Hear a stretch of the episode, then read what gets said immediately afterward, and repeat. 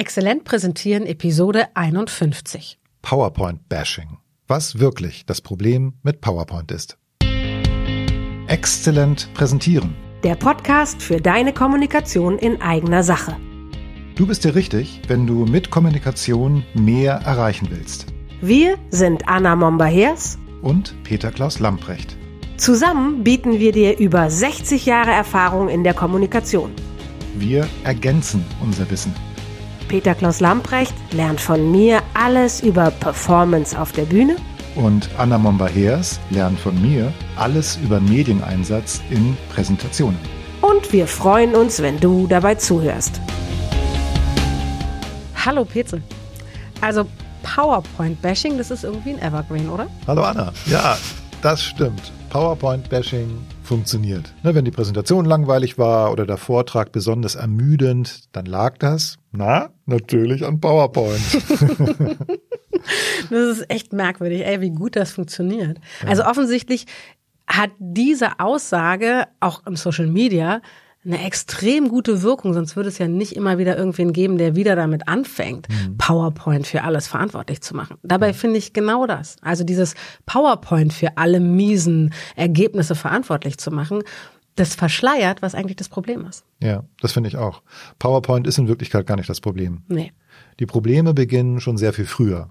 Und zwar in der Vorbereitung einer Präsentation. Ne? Ja. Aber äh, trotzdem, jetzt fühle ich mich gerade auch so ein bisschen ertappt. Also ich, ich gehe jetzt mal einen kleinen Schritt zurück. Es gibt nämlich einen Aspekt, da ist PowerPoint, das Programm, doch problematisch. Denn PowerPoint ist ein Verführer, sich die Arbeit an der Präsentation richtig einfach zu machen. Ah, das ist ja das Problem. Also ich glaube, das, was du jetzt gerade gesagt hast, diese Denke Ja. ist das wahre Problem. Ja. Also ja selten die Software, die sagt, und jetzt mach Klick, Datei kopieren. Das sag ich. Ja. Also ich nehme mir eine alte PowerPoint oder einen alten Vortrag und ich kopiere das und entscheide, ich mache es mir einfach und ich spare Zeit. Scheinbar. Mhm. Das mache ich und nicht die Software. Also insofern glaube ich, das ist genau das, was du jetzt gerade als Argument dagegen angibst. Das ist das Argument für. Das ist nicht PowerPoint das Problem. Ich freue mich gerade, dass du PowerPoint so vehement verteidigst. ja, mittlerweile, und du weißt, wo wir angefangen haben, muss man mal ganz ehrlich sagen, nämlich sehr wohl, dass ich auch ein Vertreter von dem war. Ne? Ich glaube, dass es wieder zurück zu, ne, wie, wie kommt das, dass das so gemacht wird? Ich glaube, dass in Unternehmen teilweise eine Kultur herrscht, die das sehr leicht ermöglichen. Also wenn ich sehr viel Zeitdruck habe, dann ist es scheinbar der einfachere Weg, Copy-Paste zu machen. Ja, ja. Es ist für dich als derjenige, der eine Präsentation vorbereitet, scheinbar der einfachere Weg. Du Nee, nee, es ist für mich ganz individuell definitiv der einfachere oh, Weg. du bist auf der sicheren Seite, weil Genau. du hast ja schon was. Genau, ja? fertig. Du, kannst, du kannst die vorhandenen Folien nutzen und wenn du jetzt vielleicht ein oder zwei neue Aspekte hast, dann machst du da Aufzählungspunkte rein und dann hast du auf jeden Fall eine fertige Datei und du bist sag mal, du hast so eine Pflicht irgendwie erfüllt, ja? Mhm. Genau. So, Check. aber was, aber was natürlich jetzt überhaupt gar nicht berücksichtigt wurde in diesem Gedankengang ist, ist das denn das Richtige fürs Publikum? Eben. Transportiert das wirklich meine Botschaft auf die beste Weise? an die Leute, vor denen ich da sitze. Ja, genau. ja. Das, das Abgefahrene ist, dass ich habe einen Kundenkreis, die machen in so Beratungs- oder Sales-Meetings Präsentationen über so Themen wie Online-Marketing, Webseitenaufbau oder Appbau und so Mhm. weiter. Inhaltlich, von dem, was die da erzählen, lerne ich immer. Für uns auch, Ja. für unsere Arbeit tierisch dazu. Ja, das sind Kommunikationsprofis. Und was machen die? Ja. Die benutzen Slides Ja. auf die mieseste Weise, die du dir irgend vorstellen Nein. kannst. Doch. Und das Abgefahrene ist, wenn ich dann sage, ähm, hallo, Entschuldigung mal, kommen wir mal auf Anfang, warum macht ihr das? Kommt, äh, habe ich noch nie drüber nachgedacht? Ah. Oder, äh, haben wir immer schon so? Kein Quatsch, es kommt wirklich, haben wir immer schon so gemacht? Lustig ist, dass die selber natürlich ihren Kunden sagen, das ist ein Satz, der No-Go ist, ja, Ja. und sie sagen den dann selber, dann merken sie selber, okay, hier stimmt was nicht. Ja. Spätestens dann. Aber das ist doch interessant. Aber, aber wie, wie kommt das dazu? Also was ist der Grund dafür, dass sie diesen Fehler machen, obwohl sie es ja eigentlich besser wissen? wenn ich die dann, wenn sie dann merken, oh, hier stimmt was nicht, und wir damit daran arbeiten, es anders zu machen, Ja. Sieht es für mich ganz oft aus, als hätten die wirklich körperliche Schmerzen. Okay. Das zu deiner Frage, äh, woran liegt das? Mittlerweile habe ich den Verdacht, damit schützen die, also ne, auf der sicheren Seite sein, ist noch viel umfassender als nur die Frage, ich bin schon fertig. Ah, okay. Es geht um was viel Tieferes, sonst würde das nicht so schmerzhaft aussehen. Und es sieht schmerz- ist echt so Ja, irre. Ich ja, sitze immer vor denen und denke, wieso du? Wieso passiert dir das? Du bist so ein Profi in dem, was du machst. Wieso? Hm. Und natürlich, die Arbeit ist ja nicht so tiefenpsychologisch, die ich da mache. Also kommen wir da nicht zu der Antwort. Aber ich glaube, es gibt genau eine tiefenpsychologische Antwort. Es ist eigentlich Auftrittsstress, Ja. den ich darüber reduziere, dass ich schon fertig bin.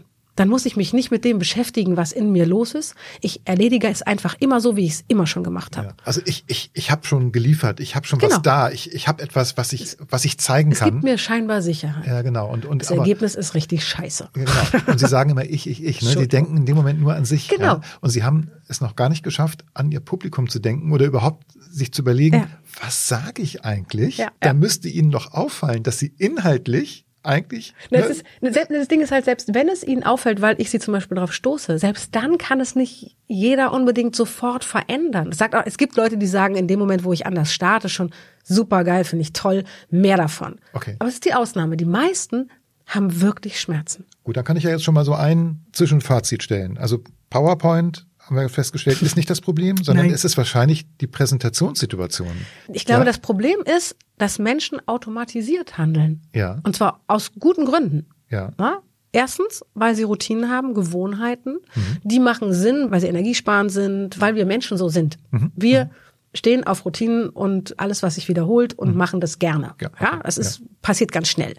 Der zweite Grund ist, es gibt Zeitnot in Unternehmen. Ja, das stimmt. Ja, und das macht, wenn der Chef dir Druck macht, es ist echt schwer zu sagen, ist mir echt egal. Ich brauche jetzt erstmal irgendeine anderen Folge, haben wir mal so eine Zahl gesagt, wie viel Stunden du verbringen musst für wie viele Minuten Präsentation.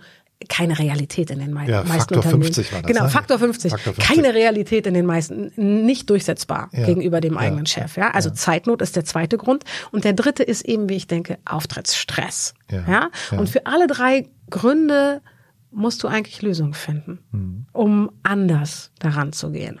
Und für Zeitnot, na, da ist es fast am schwierigsten. Ja, ja, genau. genau. Ja, da muss ich das eben durchsetzen. Im Zweifelsfall kann ich es mit der Relevanz des Ergebnisses, Ja. ja, dass ich wirklich was reißen will bei dem Kunden und dann kriege ich vielleicht auch mehr Zeit.